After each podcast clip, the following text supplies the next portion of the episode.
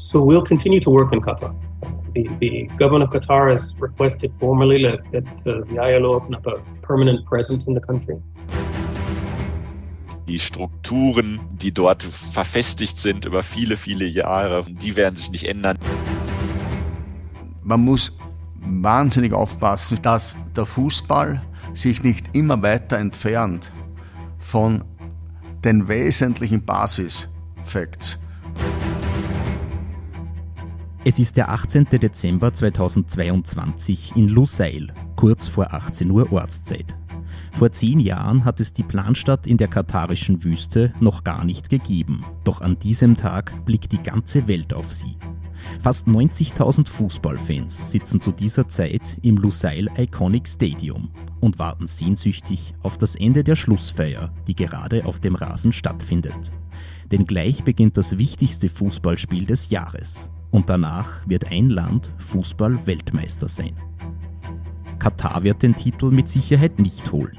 Und trotzdem wird das Gastgeberland am Abend des Endspiels zu den großen Gewinnern zählen. Denn die Fußball-WM ist der vorläufige Höhepunkt in der katarischen Sportentwicklung.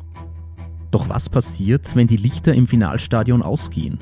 Wird Katar weiterhin ein großer Player in der internationalen Sportszene bleiben? Wie entwickelt sich die Situation für Gastarbeiter, die ja über die WM hinaus den Großteil der Bevölkerung Katars ausmachen werden? Und wie entwickelt sich generell der Spitzenfußball? Diesen Fragen möchten wir zum Abschluss unserer fünfteiligen Podcast-Serie nachgehen. Mein Name ist Florian Wurzinger und ihr hört Licht und Schatten, der Podcast zur Fußball-WM in Katar, Episode 5. Was bleibt? Am 19. Dezember ist die Fußball-Weltmeisterschaft in Katar Geschichte. Wir werden den neuen Weltmeister kennen. Und Spieler und Fans der siegreichen Nation werden noch immer auf der ganzen Welt feiern. Währenddessen richten sich die Blicke der Gastarbeiter langsam auf die kommenden Aufgaben. Unter anderem wird das der Rückbau der Stadien sein. Was diesbezüglich geplant ist, hat uns Österreichs Wirtschaftsdelegierte Caroline Adenberger erzählt. Also insgesamt gibt es ja acht WM-Stadien. Eines davon wurde quasi äh, renoviert, das Khalifa-Stadion, und die anderen wurden neu gebaut. Eines der Stadien, das sogenannte äh, 974-Stadion, das wurde aus 974 äh, Shipping Containers äh, gebaut, wird nach der WM abgebaut und äh, soll quasi dann anderen Verwendungszwecken zugeführt werden. Die anderen Stadien werden reduziert. Also die äh, Größe der Stadien geht ja bis zu 80.000 Sitzen und äh, mehrere Stadien werden bis zu 50 Prozent in ihrer Kapazität äh, reduziert. Das heißt, also der oberste Rang wird zurückgebaut. Die Wirtschaftsdelegierte hat sich auch schon erkundigt, wie die reduzierten Stadien in Zukunft verwendet werden sollen. Ähm, die Stadien, die hier ähm, stehen, sollen aber natürlich auch in der Zukunft weiterverwendet werden, sei es lokal, als Community Center, als Sportaustragungsstätten, aber natürlich dann auch im Sinne der 2030 National Vision, der Landesstrategie für Veranstaltungen wie eben beispielsweise nächstes Jahr die Fußball-Asienmeisterschaft oder dann auch 2030 die Asian Games. Und es hat ja auch schon in der Vergangenheit vor der Fußball-WM internationale Wettbewerbe, wie zum Beispiel auch die Weltmeisterschaften im Athletikbereich hier in Katar gegeben. Und diese Fußballstadien können dann ja auch für andere Sportarten weiterverwendet werden, beziehungsweise dann auch für die Arab Cups. Aber nichtsdestotrotz, für so ein kleines Land sind natürlich äh, sieben Stadien äh, eine große Anzahl an, an, an Stadien für nationale oder internationale Wettbewerbe. Es gibt also weiterhin genügend Aufträge für die Gastarbeiter. Viele von ihnen werden sich fragen, was die Zukunft bringen wird und unter welchen Rahmenbedingungen sie arbeiten müssen. Ein positives Signal könnte sein, dass die International Labour Organization in Katar bleiben wird, wie uns Büroleiter Max Tonion verraten hat. So we'll continue to work in Qatar. Wir werden in Katar weiterarbeiten. Die Regierung hat offiziell darum gebeten. Und das ist eine Art Wertschätzung für das, was wir bisher erreicht haben. Die Reformen tragen zu längerfristigen Zielen bei. Das Land hat in der National Vision 2030 eine wettbewerbsfähigere Wirtschaft als Ziel definiert. Eine Wirtschaft, die auf Wissen und Fähigkeiten basiert. Also werden wir auch nach der Fußball-WM weiterarbeiten, um sicherzustellen, dass alle Arbeiter von diesen Reformen profitieren können. Egal, ob es um die Reformierung des Kafala-Systems geht oder um unsere Bestimmungen für die Arbeit in der Hitze. All das könnte auch in anderen Ländern angewendet werden. Ich verstehe, warum die Aufmerksamkeit auf diese WM so groß war. Vielleicht kann diese Aufmerksamkeit die Situation für Gastarbeiter auch in anderen Ländern der Erde verbessern. All of this focus on migrant workers will also perhaps or can perhaps lead to more reflection on the treatment of migrants in every country. Von diesen Reformen, die die ILO in Katar eingeführt hat, haben wir euch ja bereits in Folge 3 erzählt. Allerdings ist es nach wie vor ein Prozess, diese auch umzusetzen. Change of this magnitude takes time. Ich denke, dass so große Veränderungen Zeit brauchen. Man kann nicht einfach schnipsen und plötzlich ist alles umgesetzt. Es braucht Zeit, Institutionen aufzubauen und bestehende Denkweisen und Geschäftspraktiken zu verändern. Es ist ein Prozess, diese seit Jahrzehnten gängigen Dinge zu verändern. Und es gibt diesen Prozess. Niemand spricht uns das ab und wir können es durch unsere Daten belegen. Aber es gibt immer noch Schlupflöcher, die wir schließen müssen. Und dafür ist die Fußball-WM sicher nicht die Ziellinie. Uh, Auch Österreichs Wirtschaftsdelegierte Caroline Adenberger sieht in der Fußball-WM nicht das Ende der Reformen am katarischen Arbeitsmarkt. Die ähm, Reformen am Arbeitsmarkt äh, wurden durch die Vergabe der, Fu der Fußball-WM sicherlich beschleunigt. Ähm, wenn man sich beispielsweise im regionalen Vergleich äh, die, die Arbeitsmarktsituation anschaut, ist Katar Vorreiter im Golf. Ähm, also ich sehe hier quasi einen positiven Effekt durch die Fußball-WM, dass diese äh, Veränderungen, diese Reformen ähm, schneller durchgeführt wurden. Sie wurden auch gesetzlich verankert. Das heißt, sollte Katar ähm, in der Zukunft planen, ähm, diese zu verändern, müssten, müsste es auch Gesetzesänderungen geben.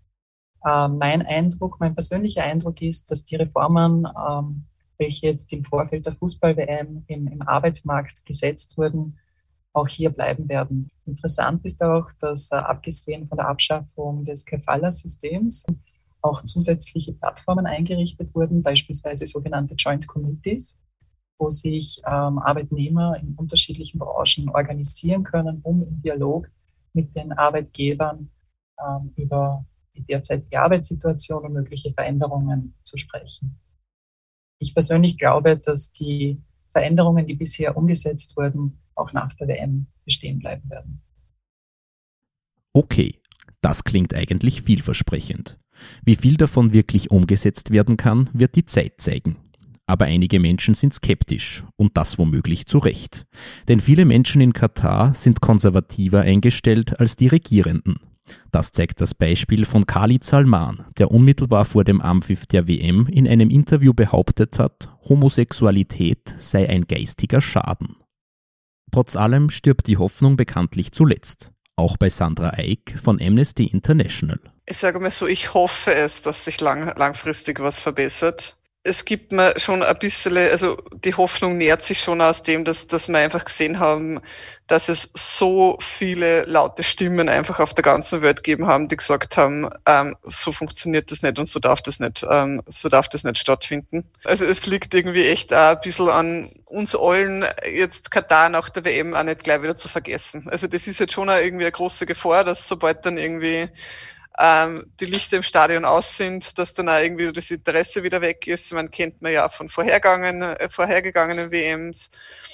Wie gesagt, ich habe schon die Hoffnung dadurch, dass das ja jetzt wirklich ähm, gravierende Menschenrechtsverletzungen waren, die wir da gesehen haben und dass so viele Leute irgendwie gesagt haben, hey, so nicht und, und, und ähm, da schauen wir drauf und dadurch, dass ja viele auch weiterhin eben dranbleiben, sowohl an der FIFA als auch an der katarischen Regierung mit den Forderungen, dass sich was verbessern äh, sollte, hoffe ich, dass es passiert. Ich meine, wissen tun wir es nicht. Wir können nur irgendwie weiter beobachten. Es liegt also an uns allen, Katar nicht zu vergessen und den Blick nicht sofort abzuwenden. Das klingt vielleicht nach einem guten Schlusswort, ist aber nicht das Ende unseres Podcasts denn wir haben uns auch gefragt, wohin die Reise im internationalen Fußball gehen wird. Und da findet ÖFB-Ehrenpräsident Leo Windner mahnende Worte. Man muss wahnsinnig aufpassen, dass der Fußball sich nicht immer weiter entfernt von den wesentlichen Basisfacts. Und das sind auf der einen Seite die Spieler. Wenn man dieses Spieljahr 2022 mit der Belastungsintensität sich vor Augen hält, mit einer Weltmeisterschaft, die bis Weihnachten läuft und manche Ligen dann mit dem Boxing Day, also nach Weihnachten schon wieder starten, dann muss man sagen, hier übersieht man, dass das wichtigste Kapital die Spieler sind, die man zum Teil hier total äh, an die Belastungsgrenze darüber hinaus bringt, um sie geradezu auszumergeln. Und auf der anderen Seite die Fans. Aber hat sich der Fußball nicht bereits von seiner Basis entfernt? Die Preise für Tagestickets werden immer höher und viele treue Fans können sich ihre Dauerkarte nicht mehr leisten. Die großen europäischen Ligen passen ihre Anstoßzeiten an die Interessen der TV-Konsumenten an und nicht an die Bedürfnisse der Stadionbesucher. Löscht die Globalisierung im Spitzenfußball also die ortstypische Fußballkultur aus? Laut Leo Windner ist das zu befürchten. Man übersieht schon schon langsam, dass der Fan auch zum wichtigsten Kapital der Clubs zählt. Und die Premier League hat den Schritt getan der Filetierung äh, der Spieltage vom Freitagnachmittag bis Montagabend. Riesenproteste der Fans um die wollten einfach den asiatischen Markt hier noch stärker absorbieren. Und der Ausachtlassung, das, was der Fan will. Und ich glaube, auf Dauer geht das nicht gut, wenn man diese zwei wesentlichen äh, Kapitalfakten des äh, Fußballs immer mehr zur Seite schiebt, nämlich den Spieler der als Arbeitskraft nicht umsonst heute gilt, und den Fan, der heute halt irgendwo mit muss. Viele Fans haben auch gar keine andere Wahl, trotz der fortschreitenden Kommerzialisierung weiterhin ihren Club zu besuchen. Denn es ist eben schwierig, die Liebe zu einem Club oder generell zum Fußball einfach wegzuleugnen. Und manchmal schießt Geld eben doch Tore. Wie bei Manchester City, das dank seiner millionenschweren Eigentümer aus Abu Dhabi von einem nahezu erfolglosen Verein zu einem Anwärter auf viele Titel geworden ist, nicht nur in der Premier League. Andreas Neubauer sieht diese Entwicklung pragmatisch. Inwieweit ist Sport jetzt noch wirklich rein oder ist der halt nur mehr äh, Geschäftemacherei? Also Sport ist halt eine riesige Industrie. Ich glaube, das muss man sich halt einfach einmal äh, bewusst sein. Und leider muss man sagen, für Sportromantik ist halt auch nicht mehr so viel Platz jetzt. Weil wo wird der Fußball oder die ganzen Gelder aus Asien und aus Mittleren Osten? Wo wird zum Beispiel Manchester City spielen oder, oder andere Vereine oder wenn es nicht diese großen Geldgräber geben wird, auch aus den USA zum Beispiel. Also ja, es ist ein sehr komplexes Thema, glaube ich. Doch zu viel Geld macht manchmal auch größenwahnsinnig. Es sei an dieser Stelle noch einmal zurückerinnert an den April 2021, als zwölf europäische Spitzenvereine ernsthaft angekündigt haben, eine eigene Super League zu gründen, die sich noch besser vermarkten lässt und noch mehr Umsatz generiert. Leo Windner war von diesem Gedanken immer ein großer Gegner. Der Fußball lebt auch im Besonderen vom Ringen des David gegen, das, gegen den Goliath. Und äh, das, was äh, Red Bull Salzburg geschafft hat oder äh, Ajax Amsterdam oder auch jetzt die Israelis mit den Clubs, das ist die Würze des Fußballs. Und wenn man hier quasi einen Exklusivclub in einer Super League in Europa zusammenfügt, dann glaube ich, geht dieses Momentum total verloren nach großen Protesten der Fans ist dieses Projekt relativ schnell wieder verworfen worden. Das zeigt, wie groß der Einfluss der Fans nach wie vor sein kann, in einer Branche, die immer profitgieriger wird. Und es zeigt auch, dass die Erfindung von immer mehr Wettbewerben oder die Aufstockung von Teilnehmerzahlen nicht mehr von allen Zusehern mitgetragen werden, weil selbst bei den Fans mit großer Leidenschaft das Interesse nachlässt. Diese Entwicklung hat auch Peter Ahrens beobachtet. Letztlich ist es so, dass ähm, dieses Weiterdrehen des Rades, was immer wieder versucht wird, schon gefährlich ist, glaube ich, für den Fußball.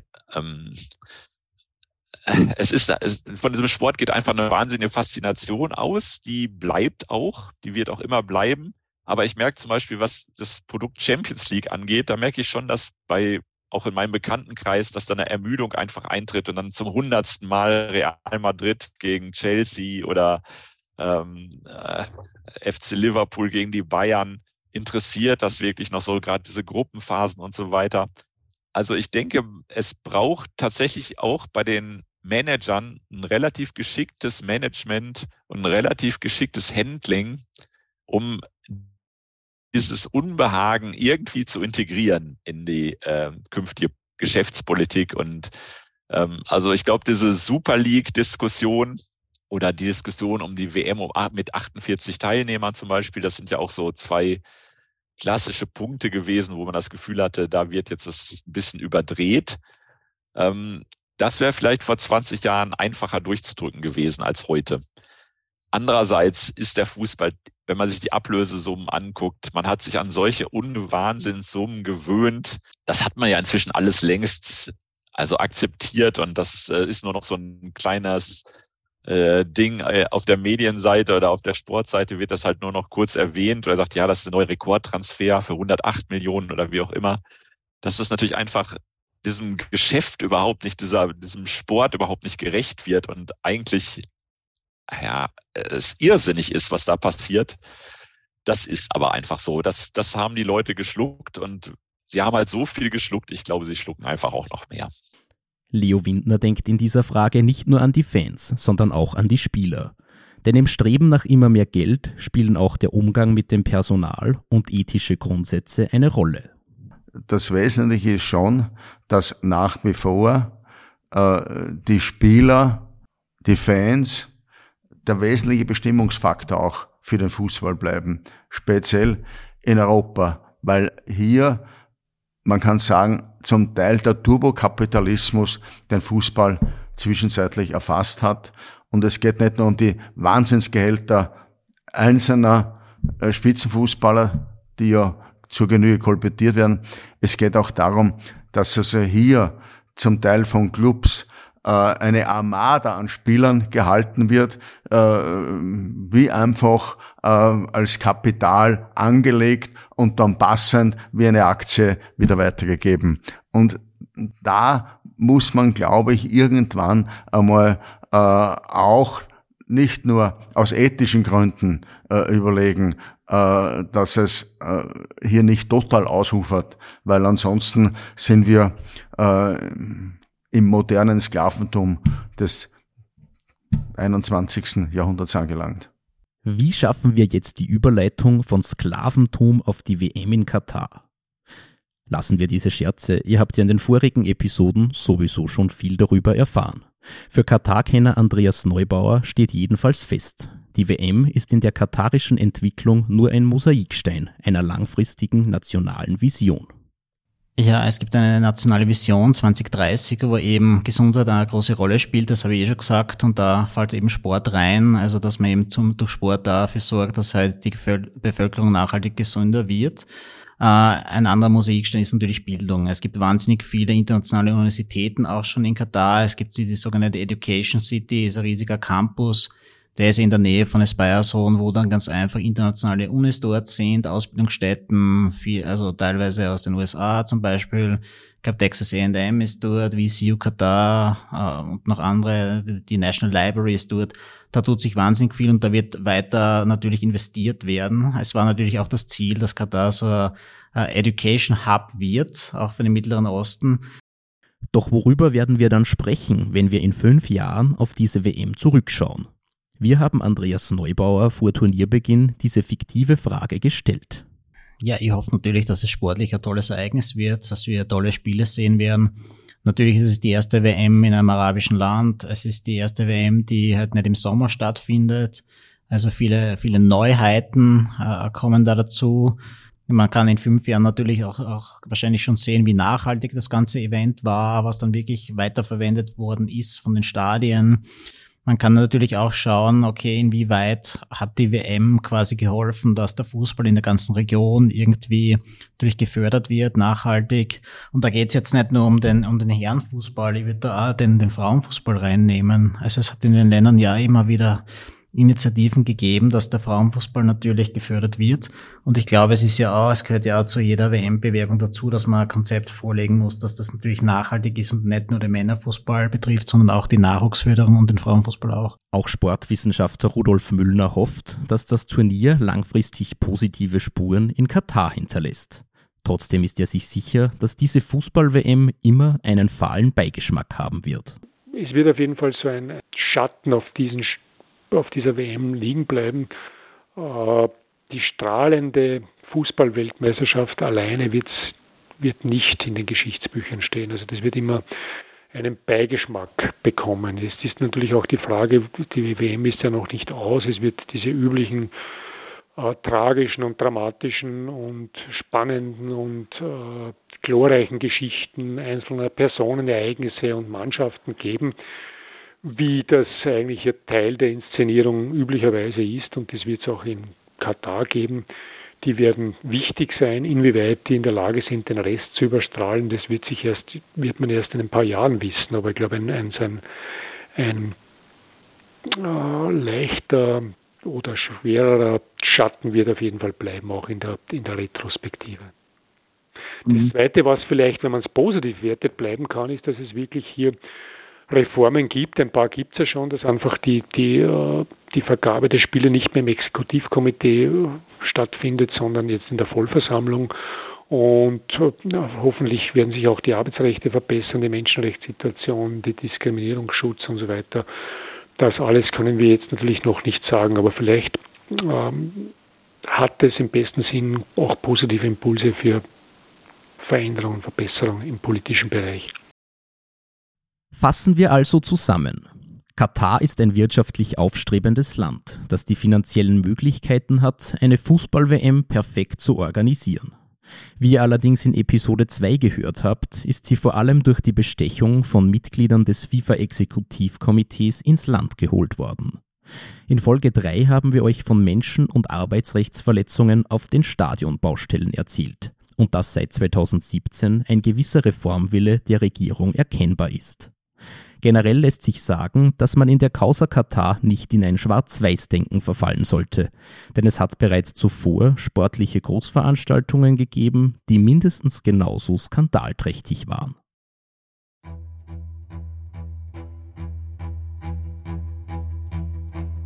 Fußball ist die beliebteste Sportart der Welt. Und das nicht ohne Grund. Er ist aufregend, dramatisch, faszinierend und spannend. Er macht uns wütend, wenn der Lieblingsclub auch das fünfte Spiel in Folge nicht gewinnt. Und er lässt uns nach einem Titelgewinn jubelnd auf die Straße gehen. Er kann Millionen von Menschen Freude und Glücksgefühle bereiten. Und er wird all diese Emotionen auch nach der WM bei uns Fans auslösen. Doch genau diese Begeisterung ist schon so oft von vielen Machthabern auf dieser Welt für böswillige Zwecke missbraucht worden. Es bleibt abzuwarten, ob die FIFA in Zukunft etwas dagegen tun wird. Ihr werdet stolz darauf sein, was die FIFA für den Fußball machen wird. Das hat Gianni Infantino nach seiner Wahl zum Präsidenten gesagt. Bis jetzt hat er sein Versprechen noch nicht gehalten. Das war die fünfte und letzte Folge von Licht und Schatten, der Podcast zur Fußball-WM in Katar, ein Podcast der oberösterreichischen Nachrichten. Wir sagen danke fürs Zuhören und freuen uns über ein Abo und eine gute Bewertung auf Spotify, Google Podcasts und Apple Podcasts. Redaktion, Interviews und Recherche Florian Wurzinger und Markus Prinz. Produktion, Schnitt und Sounddesign Markus Prinz. Moderation Florian Wurzinger. Voice-Over Klaus Mittmannsgruber. Layoutsprecher Klaus Mittmannsgruber. Musik Elon Perez sowie Maya Belsitzman mit Martin Efrat. Interviewpartner in dieser Folge waren Caroline Adenberger, Max Tönjen, Sandra Eick, Leo Windner, Andreas Neubauer, Peter Ahrens und Rudolf Müllner.